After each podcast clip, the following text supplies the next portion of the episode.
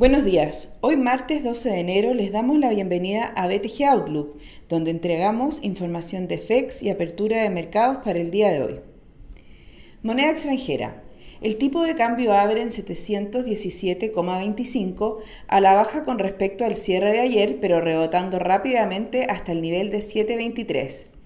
Los futuros americanos suben un 0.2% previo a la apertura, cuando Europa registra una caída de 0.17% y Asia cerró mayormente positivo con el Nikkei en un 0.09% y el CSI 300 en un 2.85%, con la bolsa china llegando a máximos de 13 años impulsada por las acciones del sector financiero, mientras que el yuan llega a máximos desde 2018.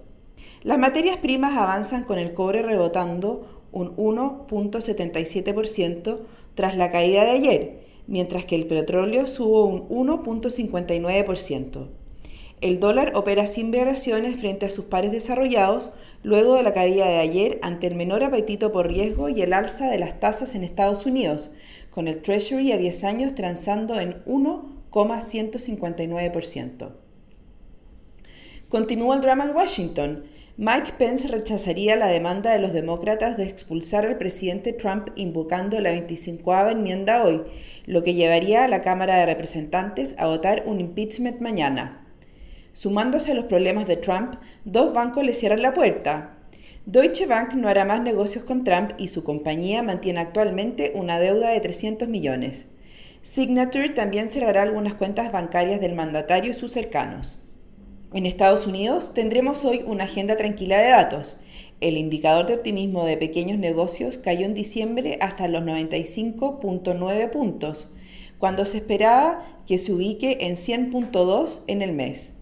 En Italia, las ventas de retail de noviembre cayeron un 6.9%, volviendo a mostrar su peor cara en esta segunda ola. En China, la masa monetaria registró un aumento menor a lo esperado en diciembre. En cuanto al virus, la vacunación en Estados Unidos aumentó en una cifra récord de 1.25 millones. Angela Merkel dijo que esperaba que las medidas de confinamiento duren hasta principios de abril y la Unión Europea busca un acuerdo con Valnesa para asegurar 60 millones de dosis. Técnicos. Tipo de cambio opera en 721.5 hasta ahora, al alza con respecto de la apertura con los flujos en Chile dándose vuelta tras semanas de fuertes ventas. Técnicamente, el principal soporte para el día será el nivel 720 y luego 717, mientras que al alza la resistencia estará en 724 y de romperlo quedará abierto el camino para volver nuevamente a los 730. Muchas gracias por habernos escuchado el día de hoy. Los esperamos mañana en una nueva edición.